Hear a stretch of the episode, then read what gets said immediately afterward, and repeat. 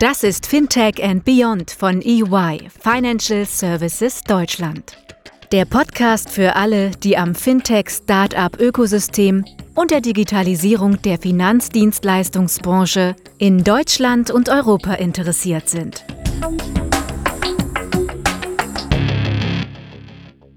Herzlich willkommen zu einer neuen Folge des Podcasts EY Fintech and Beyond. Regelmäßige Zuhörerinnen und Zuhörern wird es vermutlich aufgefallen sein, dass es etwas ungewohnte Stimmen hier zu hören gibt. Äh, mein Kollege Lukas Heinzl und ich, Fabian Walter, haben die Chance von unseren deutschen Kollegen bekommen, diese Folge zu gestalten und ein erstes Österreich-Special zu präsentieren. Um eine möglichst breite Perspektive auf den österreichischen Fintech-Markt bieten zu können, haben wir wie gewohnt auch in dieser Folge zwei spannende Gäste einladen können. Einerseits der Corporate Venture Capital Arm Venture, äh, Elevator Ventures der RBI AG und zu anderem Apex Ventures. Äh, die österreichische Nationalbank beschreibt die österreichische Fintech-Szene in einem Beitrag als small but buzzing. Und tatsächlich wächst die Szene in den letzten Jahren. Österreichische Fintechs rückten in den letzten Jahren stärker in den Fokus der öffentlichen Wahrnehmung. Einerseits aufgrund ihrer innovativen Geschäftsideen und der damit verbundenen Produkte, andererseits aufgrund großer internationalen Finanzierungsrunden und in einigen Fällen sogar vollständiger Übernahmen durch multinationale Konzerne. Gegenüber 2015 hat sich laut dem Branchenmedium Brutkasten seither die Anzahl der Finanzierungsrunden pro Jahr bei heimischen Startups mehr als verzehnfacht. Im Jahr 2021 erhöhte sich das Volumen sogar sprunghaft auf mehr als 1,2 Milliarden Euro. Dieser Rekordwert wurde vor allem durch Finanzierungsrunden der bisher einzigen österreichischen Unicorns Bitpanda und GoStudent äh, erreicht. Wir möchten diese Folge nun nutzen, um euch einen Überblick über den österreichischen Fintech-Markt zu geben, sowie die Gegebenheiten und Rahmenbedingungen im Generellen zu diskutieren. Um tief in den österreichischen Fintech-Markt einzusteigen, konnten wir auch in dieser Folge wieder zwei hervorragende Experten gewinnen. Danke Fabian, herzlich willkommen auch von meiner Seite. Mein Name ist Lukas Heinzel und ich freue mich, folgende spannende Gäste in unserer heutigen Episode begrüßen zu dürfen. Einerseits haben wir Maximilian Schausberger, er ist Managing Director bei Elevator Ventures. Er wird uns Einblicke in die österreichische Fintech-Szene geben aus der Sicht eines Corporate Ventures Capital Arms äh, einer österreichischen Großbank. Stefan Haubner, er ist Founding Partner von Apex Ventures, außerdem Mitglied des Startups-Rat des Bundesministers für Arbeit und Wirtschaft und selbst Gründer. Gerne geben wir unseren Gästen aber auch die Gelegenheit, sich selbst kurz vorzustellen und einen ersten Einblick auf ihre Rollen im österreichischen Fintech- bzw. Startup-Ökosystem zu geben. Max, möchtest du dich kurz vorstellen? Sehr gerne. Hallo Lukas, hallo Fabian, danke für die Einladung. Äh, bin gerne äh, heute dabei zu diesem spannenden Thema. Ähm, ja, wie schon besprochen, ich bin ähm, hier bei der Elevator Ventures Geschäftsführer.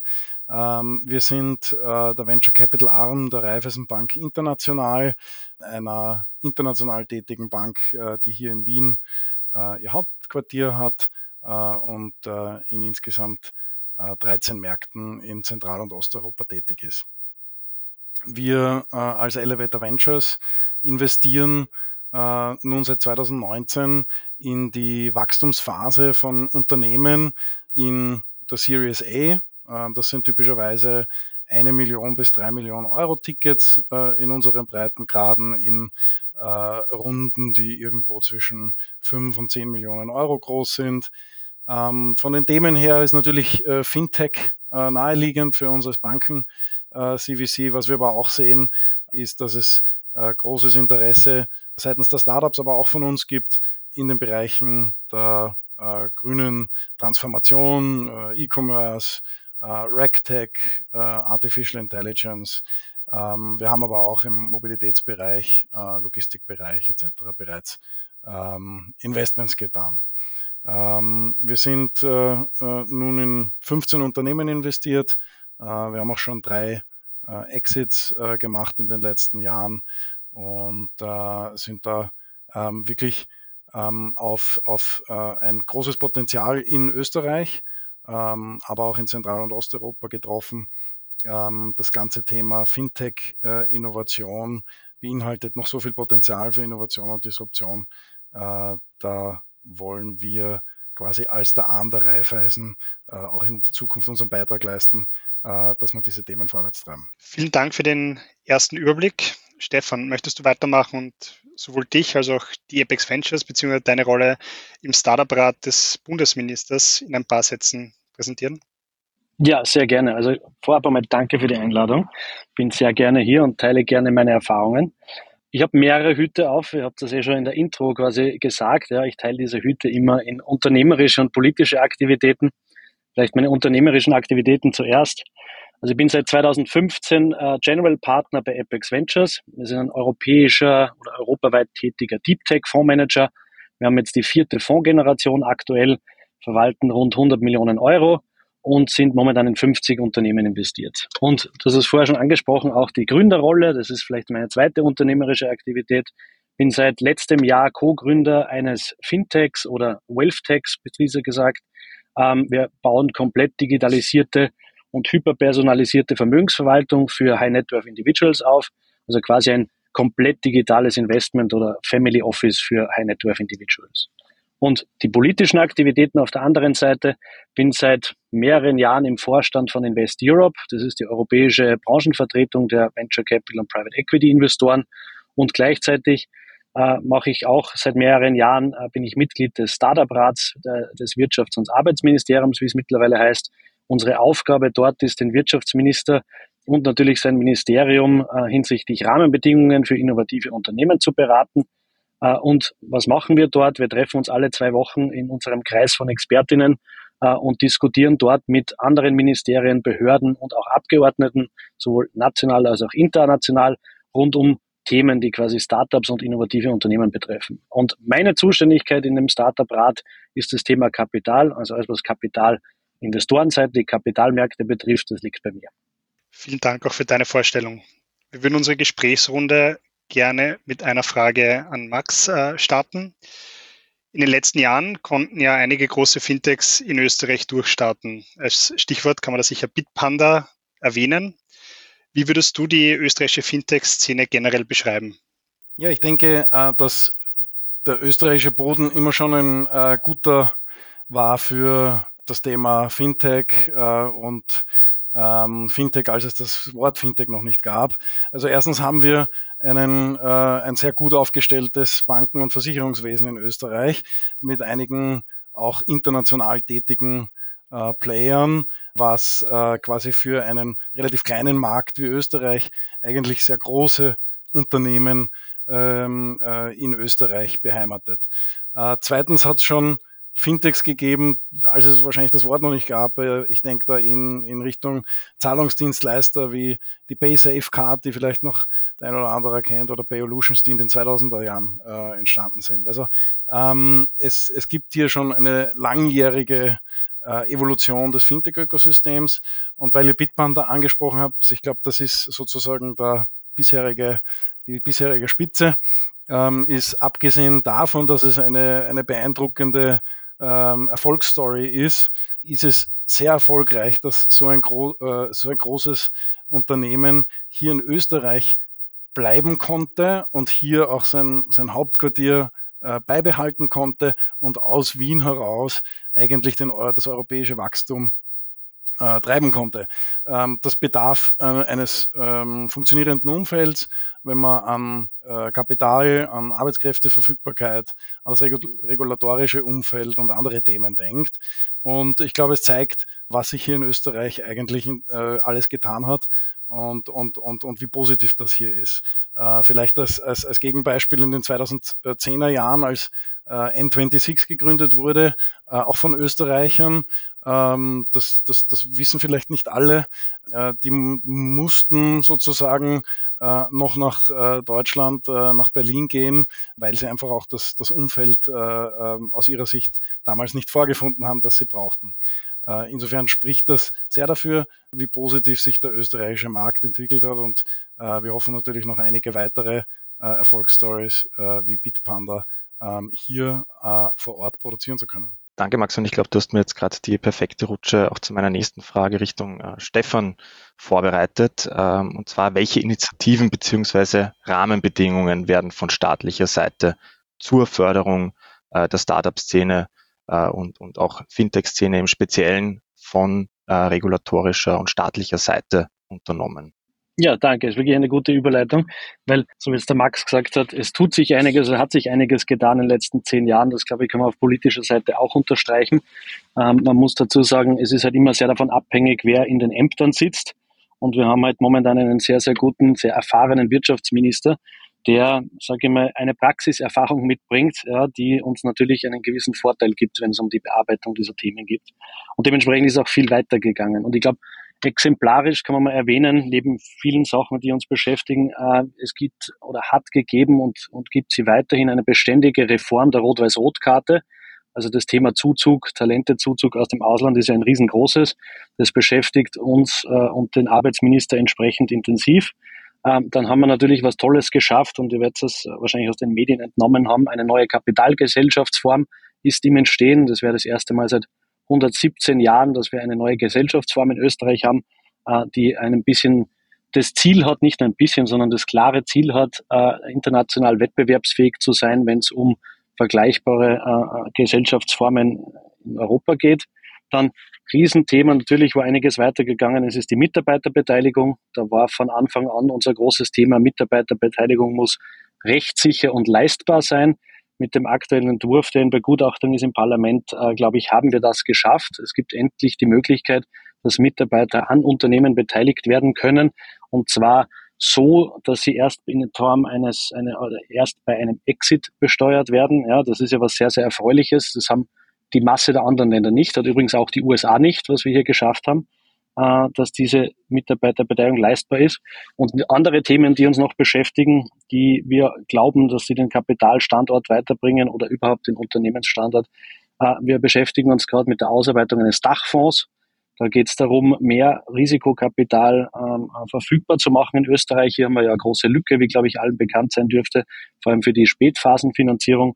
Dann äh, gibt es das Thema Investitionsfreibetrag, wo wir Investments in innovative Unternehmen steuerlich begünstigen wollen.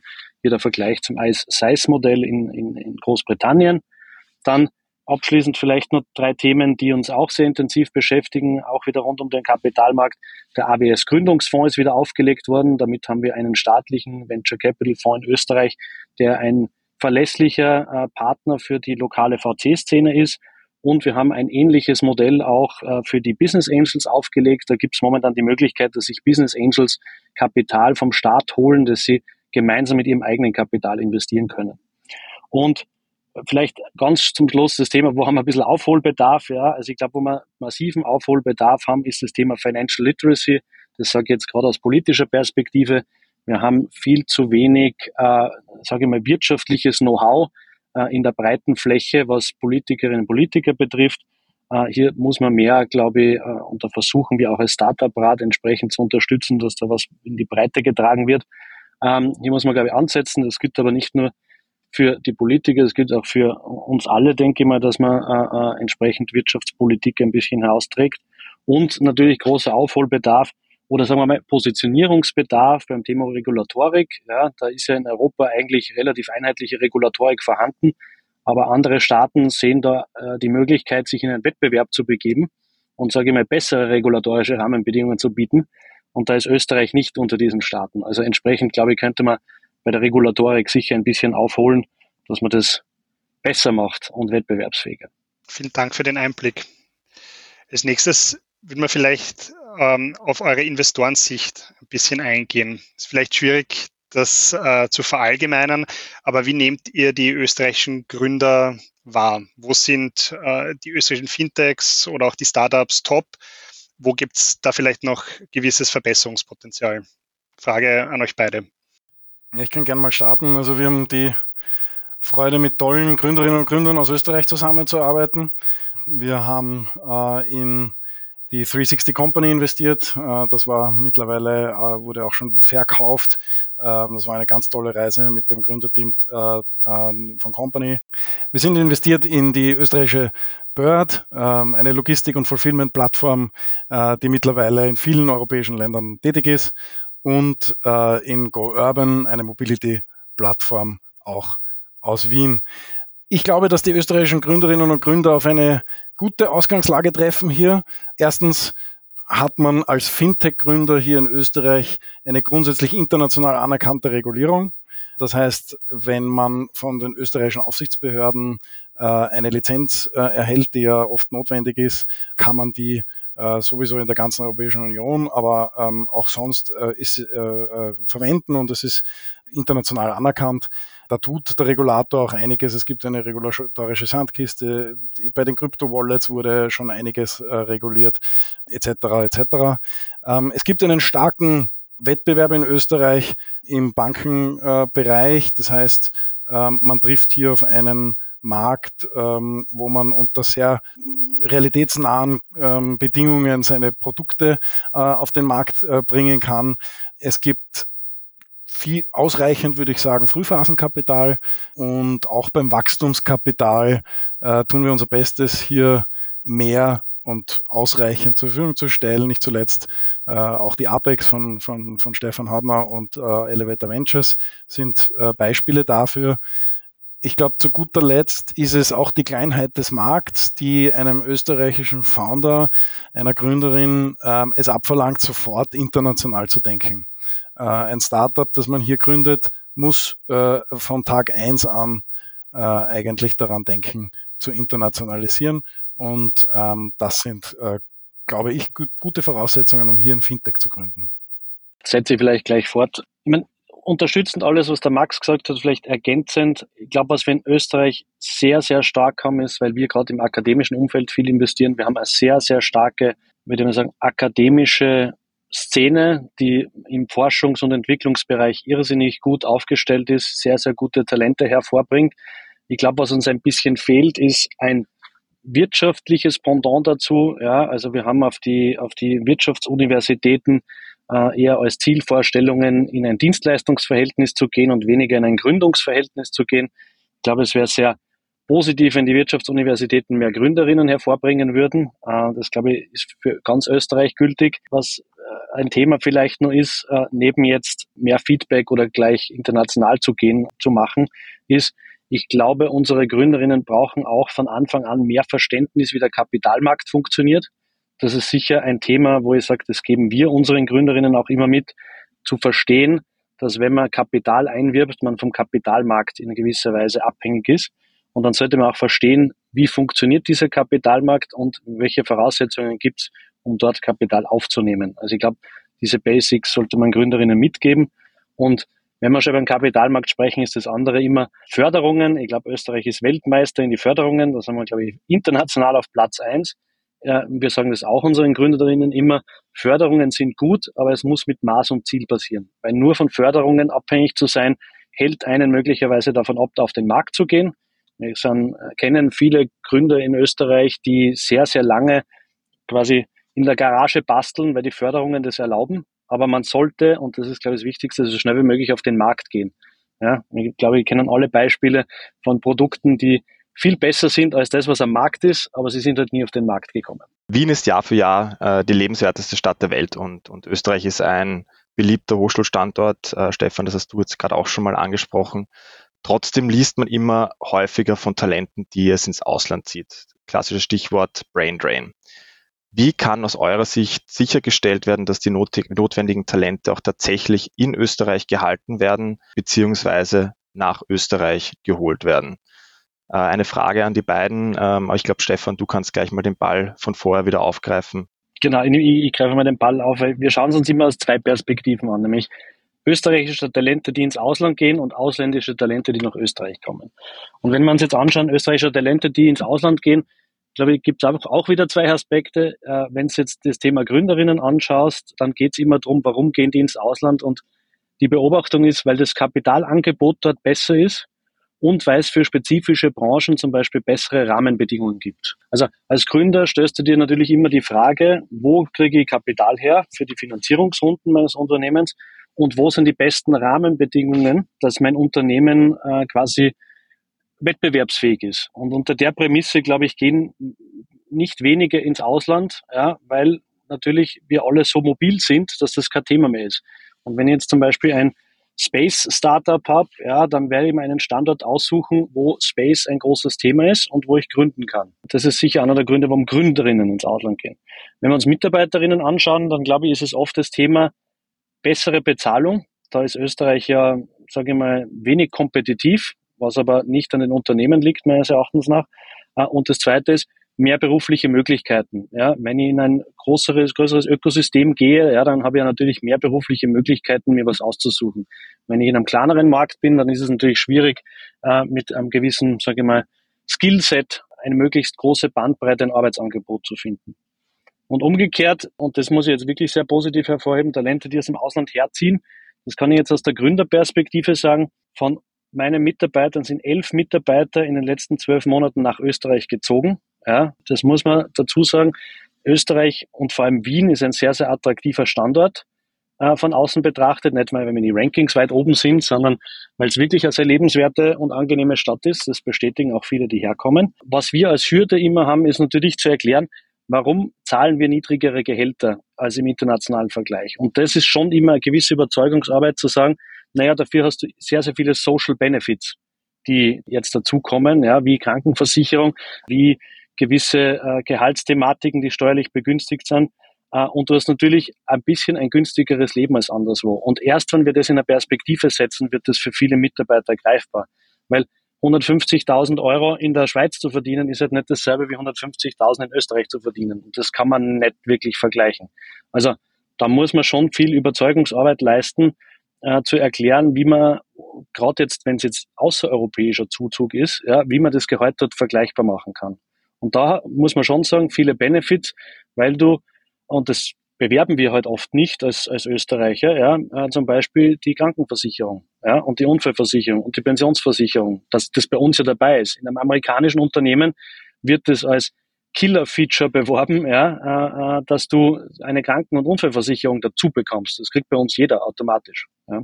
Was man vielleicht auch sagen muss aus der Gründerperspektive, es kommen leider zu wenige Ex-Gründerinnen und Ex-Mitarbeiterinnen von erfolgreichen Unternehmen zurück nach Österreich und schließen sich dann der österreichischen Szene an. Es gibt natürlich Ausnahmen, aber es sind zu wenige. Wir haben sehr, sehr viele erfolgreiche österreichische äh, Executives und, und Mitarbeiterinnen all over the world, äh, aber sie sollten halt zurückkommen, kommen auch oft zurück, weil Österreich sehr schön ist, aber sie sollten dann hier auch aktiv sein, zum Beispiel als Business Angel oder als Serial Entrepreneurs oder als sage ich Serial Talent, ja, weil jemand, der, weiß nicht, Product Manager bei Google war, der kann hier bei jedem Startup, glaube ich, Product Manager sein und jedes Startup wäre froh, wenn sie so einen Product Manager hätten. Also ich glaube, das wäre schon gut, wenn die, die zurückkommen, ja, auch in der österreichischen Szene eine gewisse Aktivität einnehmen. Max, wie siehst du das? Ja, ich denke, der Stefan äh, hat da schon ähm, sehr viel äh, Richtiges gesagt, dem ich zustimmen kann.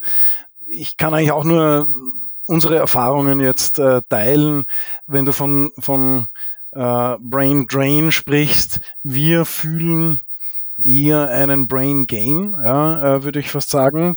Und zwar liegt einfach Österreich auch geografisch einfach in der Mitte Europas und ist äh, für viele ein attraktives Land. Wir ähm, sind natürlich mit unserem Fokus sehr viel in Zentral- und Osteuropa tätig und äh, dort ist Wien ein, ein sehr, sehr attraktiver Standort und viele würden gerne quasi ihr Startup dann in einem späteren Zeitpunkt auch äh, hierher verlegen, wobei man auch realistischerweise sagen muss, man, man steht hier als Standort Österreich äh, im Wettbewerb. Ähm, es haben sich äh, auch Städte wie äh, Warschau bereits zu äh, äh großen Startups Zentren und, und Hubs äh, etabliert. Und natürlich die Westeuropäer. Berlin in Deutschland, Paris immer stärker, äh, London natürlich als, als der Hotspot. Und hier ist es, äh, ist es für uns, glaube ich, äh, wichtig hervorzuheben, wie der Stefan gesagt hat. Es gibt gute Infrastruktur, äh, gute Förderungen, die Lebens, Kosten sind vergleichsweise niedrig äh, und, ähm, und, und vor allem die Szene, die Szene wächst und gedeiht. Ähm, immer mehr Venture Capital Fonds, ähm, immer, immer mehr Startups, auch schon quasi diese Success Stories, ähm, wo es Spin-offs geben kann. Das sind alles ganz wichtige Entwicklungen ähm, für ein Land wie Österreich. Und äh, ich bin auch hier eigentlich positiv, ähm, dass der Brain Gain äh, den Brain Drain momentan noch überwiegt. Wir haben jetzt schon einige Vergleiche zu anderen europäischen Städten gehört, ähm, einiges von äh, den Talenten, die nach Österreich kommen. Seht ihr in absehbarer Zukunft den Traum, ein, ein Silicon Valley der Alpen zu schaffen, als realistisch an? Wo steht Österreich da im, im internationalen Vergleich? Dir dazu eine Meinung? Ich glaube, es muss als äh, Land wie Österreich jetzt nicht ein Valley geben. Ähm, wir haben viele schöne Valleys, äh, aber die müssen nicht alle Silicon Valleys werden. Es ist, glaube ich, so, dass in Österreich oft stark auf Wien geschaut wird. Es ist aber durchaus so, dass es äh, in anderen Städten, Graz, Linz, äh, aber auch weiter im Westen bereits Startup Communities und Startup-Hotspots gibt zu bestimmten Themen. Man denke an den Industriestandort in, in Linz, äh, um den sich äh, mittlerweile sehr viele Startups tummeln. Man denke an auch zum Beispiel die Automobilbranche in Graz, ähm, äh, aber auch in Innsbruck und, und andere Städte, die sich hier hervortun. Und ich glaube, das ist wichtig, dass es hier gesunde gesunden Wettbewerb und vielleicht auch Fokussierung gibt äh, auf bestimmte Themen. Ähm, das muss nicht ein Valley sein, aber ähm, unterschiedliche Hotspots. Stefan, möchtest du da noch was hinzufügen? Ja, vielleicht nur ergänzend noch. Ähm, äh, und das ist, glaube ich, das absolut Richtige. Nicht ein Silicon Valley, ja, weil Amerika hat ja auch nicht nur ein Silicon Valley, äh, sondern hat viele, viele Hotspots, wie der Max gesagt hat. Und, und das Gleiche können wir in Österreich auch schaffen, weil Österreich glaube ich, sehr, sehr viele Hotspots hat. Ja, wir reden immer von unseren Hidden Champions, von einer extrem starken Industriebasis, die wir in Österreich haben. Und da kann man rundherum einfach Gutes entwickeln, ja, rund um gewisse Hotspots. Und auf das sollten wir uns auch äh, konzentrieren. Und dann muss man umgekehrt wiederum sagen, wir sind ja auch nicht so groß. Ja. Andere Regionen, und da rede ich jetzt nicht von Ländern, andere Regionen wie zum Beispiel Bayern, schaffen das ja genauso eine gewisse Strategie zu fahren und sich zu positionieren. Warum sollte das in Österreich quasi nicht möglich sein? Ja, über Nacht wird es nicht gehen, aber ich glaube, wir sind auf einem guten Weg. Vielleicht ein Punkt und, und äh, da kommt wieder das Politische zum Tragen. Ich glaube, was eine sehr wichtige Komponente in der Entwicklung ist, ist ein stärkerer Schulterschluss zwischen Wirtschaft und Politik einfach. Ja, hier haben wir einfach das Thema, andere Nationen, andere Regionen benutzen Politik ja, und die öffentliche Hand als sehr starkes Mittel, um gewisse Entwicklungen und, und, und Prozesse voranzutreiben und Rahmenbedingungen auch zu schaffen. Und das müssen wir mehr nutzen. Ja, wir dürfen in Österreich nicht parallel koexistieren. Die Politik kümmert sich um nur politische Themen, die Wirtschaft nur um wirtschaftliche Themen, sondern gemeinsam wäre es Wirtschafts- und Standortpolitik, die gemacht werden könnte. Und ich meine, was hindert uns daran, ähm, äh, sowas zu machen wie die Bayern in den 90ern mit Laptop und Lederhosen? Ja, da haben am Anfang alle gelacht, ja, ja, mh, Laptop und Lederhosen. Und, und heute lacht keiner mehr, ja, weil alle internationalen Technologiekonzerne in München sitzen. Eine der größten Startup-Szenen in München sitzt und die beste Technologie momentan in Europa aus München herauskommt und finanziert wird. Ja, hält uns nichts davon ab, das auch zu machen. Den Begriff äh, Laptop und Lederhosen auch wieder aufgreifend. Ähm, wie wirkt sich deiner Meinung nach, Stefan, die Größe des österreichischen Markts auf die Entwicklung von Startups in generellen äh, und von, von Fintechs im Speziellen aus? Also ich glaube, aus zwei Perspektiven wiederum, vielleicht aus der Gründerperspektive und aus der Investorenperspektive. Ich glaube, aus der Gründerperspektive, und der Max hat es vorher schon gesagt, ich glaube, ein zentrales Thema in Österreich ist, in diesem kleinen Markt ja, wirst du keinen Weltmarktführer hervorbringen, wenn du dich nur auf diesen Markt konzentrieren würdest. Sondern, und ich glaube, das hat die österreichischen Unternehmen immer ausgezeichnet, wir waren immer gleich international. Wir sind, glaube ich, ein, ein sehr international tätiges Volk, ja, äh, das sehr viel unterwegs ist. In, in jeder Ecke, glaube ich, findet man Österreicher. Und entsprechend, glaube ich, ist es wichtig, dass du sofort international gehst, sofort internationale Kontakte knüpfst. Äh, da gibt es ja auch ein sehr, sehr gutes Netzwerk. Allein wenn man jetzt denkt, äh, wie viele Wirtschaftsrepräsentationen wir global aufgebaut haben, da gibt es viele Möglichkeiten, etwas zu tun. Und das sollte man einfach nutzen. Und ich glaube, das Gute ist, dadurch, dass der Markt nicht so groß ist, wird man auch gezwungen, das zu nutzen und international zu gehen. Und aus der Investorenperspektive ist es vielleicht nicht ganz so optimal, weil natürlich in Österreich es sehr schade ist. Wir sind eines der reichsten Länder der Welt, ja, aber geben irrsinnig wenig für Wagniskapital aus. und stellen da irrsinnig wenig zur Verfügung. Unsere Pensionskassen investieren nicht in Wagniskapital. Unsere Stiftungen investieren nicht in Wagniskapital. Ganz in minimalem Ausmaß investieren die Versicherungen. Ja? Die einzigen, die aus institutioneller Perspektive was machen, sind die Banken. Und warum ist da nicht mehr? Ja, die Banken zeigen ja, dass es funktioniert und man keine Angst haben braucht. Warum ist da nicht mehr? Ja, und das ist ein bisschen schade und ein bisschen eine Schwäche des österreichischen Marktes, dass wenn ich jetzt ein Unternehmen bin, das in einer Series A oder Series B Runde kommt, also Wachstumskapital wirklich brauchen würde, dass das am österreichischen Markt also schwer verfügbar ist von österreichischen Investoren. Obwohl es da wäre, wird es nicht investiert. Und dann kommen halt andere Investoren aus Amerika, aus auch, aber auch aus dem innereuropäischen Wettbewerb kommen ja, und sagen zu den Unternehmen, du kriegst Kapital von mir, aber wir wollen, dass du dich bei uns ansiedelst. Und das ist oft halt dann so ein Thema, dass Unternehmen, gerade wenn sie spannend werden, ja, sage ich mal, im, im Sinne von bedeutungsvoll für den Wirtschaftsstandort, dass sie dann weggehen und wegziehen. Nicht, weil sie wollen, sondern weil sie müssen. Danke für die Einblicke. Max, vielleicht nochmal zurück auf die österreichischen Fintechs. Ähm, wo siehst du oder in welchem Segment siehst du die österreichischen Fintechs besonders gut aufgestellt? Ja, wie anfänglich gesagt, es gibt eigentlich eine längere Historie schon äh, im, im Payments-Bereich in Österreich, ähm, aber ich würde jetzt im Fintech-Bereich auch keine äh, ganz speziellen Themen herausgreifen. Ich glaube, man sieht starke Entwicklungen äh, auch im Thema Green Finance und ähm, äh, wie man zukünftig die äh, grüne Transformation auch aus der Fintech-Ecke unterstützen kann. Natürlich im Fahrwasser auch von, von Bitpanda, das schon genannt wurde, hat sich eine sehr lebhafte Krypto, ähm, ähm, Blockchain und, und Tokenized Assets ähm, Szene entwickelt. Denkt dann an Unternehmen wie Blockbit, Companion, Consola Finance und andere, ähm, die, die hier aus Österreich kommen und in den verschiedensten Bereichen äh, tätig sind. Und ich glaube, dass hier auch ähm, die, die, die immer ausgereiftere Regulierung, die auch aus, aus, aus, aus Brüssel, aus der Europäischen Union kommen, äh, man denke an die Mika, hier, sobald sie umgesetzt sind, noch einiges an, an Boost bringen wird. Wir schauen uns in diesen Themen natürlich äh, ganz genau äh, und viele Unternehmen an.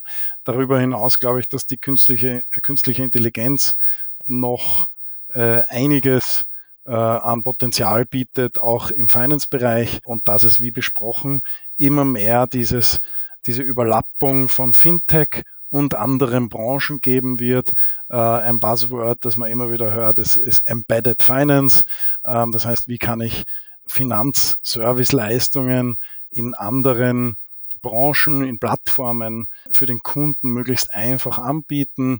Und äh, hier besteht aus meiner Sicht noch noch ganz viel Potenzial und da sehen wir auch immer mehr äh, Startups in dem Bereich. Bringt uns schon zu unserer letzten und abschließenden Frage. Wir würden noch mit euch gerne einen vorsichtigen Blick in die Glaskugel wagen. Wo geht die Reise hin für den österreichischen Fintech-Markt? Ich kann vielleicht gleich anschließen. Äh, also wenn wir fünf Jahre nach vorne schauen, haben wir hoffentlich wieder ein Umfeld, das äh, IPOs erlaubt äh, und einige der genannten Namen haben IPOs gemacht, erfolgreich. Und äh, wir haben einige neue Neuzugänge in der Unicorn-Liste aus Österreich. Das wäre das wäre die Hoffnung. Wir werden jedenfalls ähm, als äh, Elevator Ventures äh, versuchen, unseren Teil beizutragen in der Dachregion, ähm, aber natürlich auch in Zentral- und Osteuropa. Ich glaube, dass unsere Region und Österreich in der Mitte dieser Region ein unglaubliches Potenzial hat ähm, und äh, hoffe, dass auch ähm, unsere deutschen Freunde, die äh, VC, VCs aus Deutschland und, und Startups aus Deutschland ähm, äh, noch mehr Fokus auf diese Region legen werden und äh, wir noch mehr äh, zusammenarbeiten werden. Das äh, wäre mein Wunsch für die Zukunft. Stefan, wie sieht dein Blick in die Zukunft aus? Ja, mein Blick in die Zukunft geht ein bisschen über Fintech natürlich hinaus, weil anderer Hintergrund im Prinzip wie der Max. Wenn ich jetzt fünf Jahre in die Zukunft schauen würde, ebenfalls, dann glaube ich, sehe ich eine Fortsetzung der aktuell positiven Entwicklung. Ich hoffe, das ist die Hoffnung zumindest, dass sie im politischen Umfeld diese gute Arbeit äh, fortsetzen wird. Das wäre, glaube ich, für uns alle ein Anliegen, dass da nicht wieder eine Gegenströmung kommt, um Unternehmertum äh, wieder kleiner zu machen oder rückschrittlicher zu machen. Äh, wenn ich jetzt auf die VC-Szene überhaupt schaue, dann glaube ich, sind wir auf einem sehr, sehr guten Weg. Es hat noch nie so viele Investmentfonds in Österreich gegeben in dem Bereich. Es hat noch nie so viele Investmentmanager, Gründerinnen, Talent in dem Bereich gegeben und auch Personen, die sich in Startups zukünftig sehen. Ich glaube, das ist sehr, sehr positiv. Und ich glaube, dass sich dieser Trend auch fortsetzen wird. Ja, wenn man überlegt, was ist einer der größten Trends überhaupt, mehr selbstbestimmtes Arbeiten, dann wird es, glaube ich, die Arbeit der Zukunft sein, ja, zu sagen, ich bin nicht nur reiner Arbeitnehmer, ich bin auch Miteigentümerin des Unternehmens, ich bin Mitbestimmerin im Unternehmen. Und da, glaube ich, haben wir gute Schritte zum Beispiel mit der Mitarbeiterbeteiligung jetzt gemacht um diesen Anforderungen der Arbeitswelt gerecht zu werden. Dann bleibt mir an dieser Stelle noch zu sagen, vielen Dank Maximilian, vielen Dank Stefan, dass ihr uns spannende Einblicke über die österreichischen Fintechs und Startups gegeben habt. Unsere Gäste verlinken wir wie immer in den Shownotes. Und wenn ihr Vorschläge für spannende Themen oder interessante Speaker habt, könnt ihr uns gerne via Mail oder über unsere LinkedIn-Präsenz kontaktieren. Tschüss.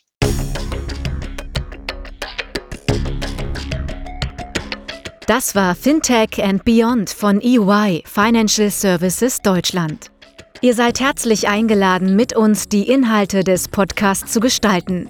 Meldet euch einfach unter der E-Mail-Adresse eyfintechandbeyond.de.ey.com mit Feedback, Vorschlägen oder sonstigen Anregungen.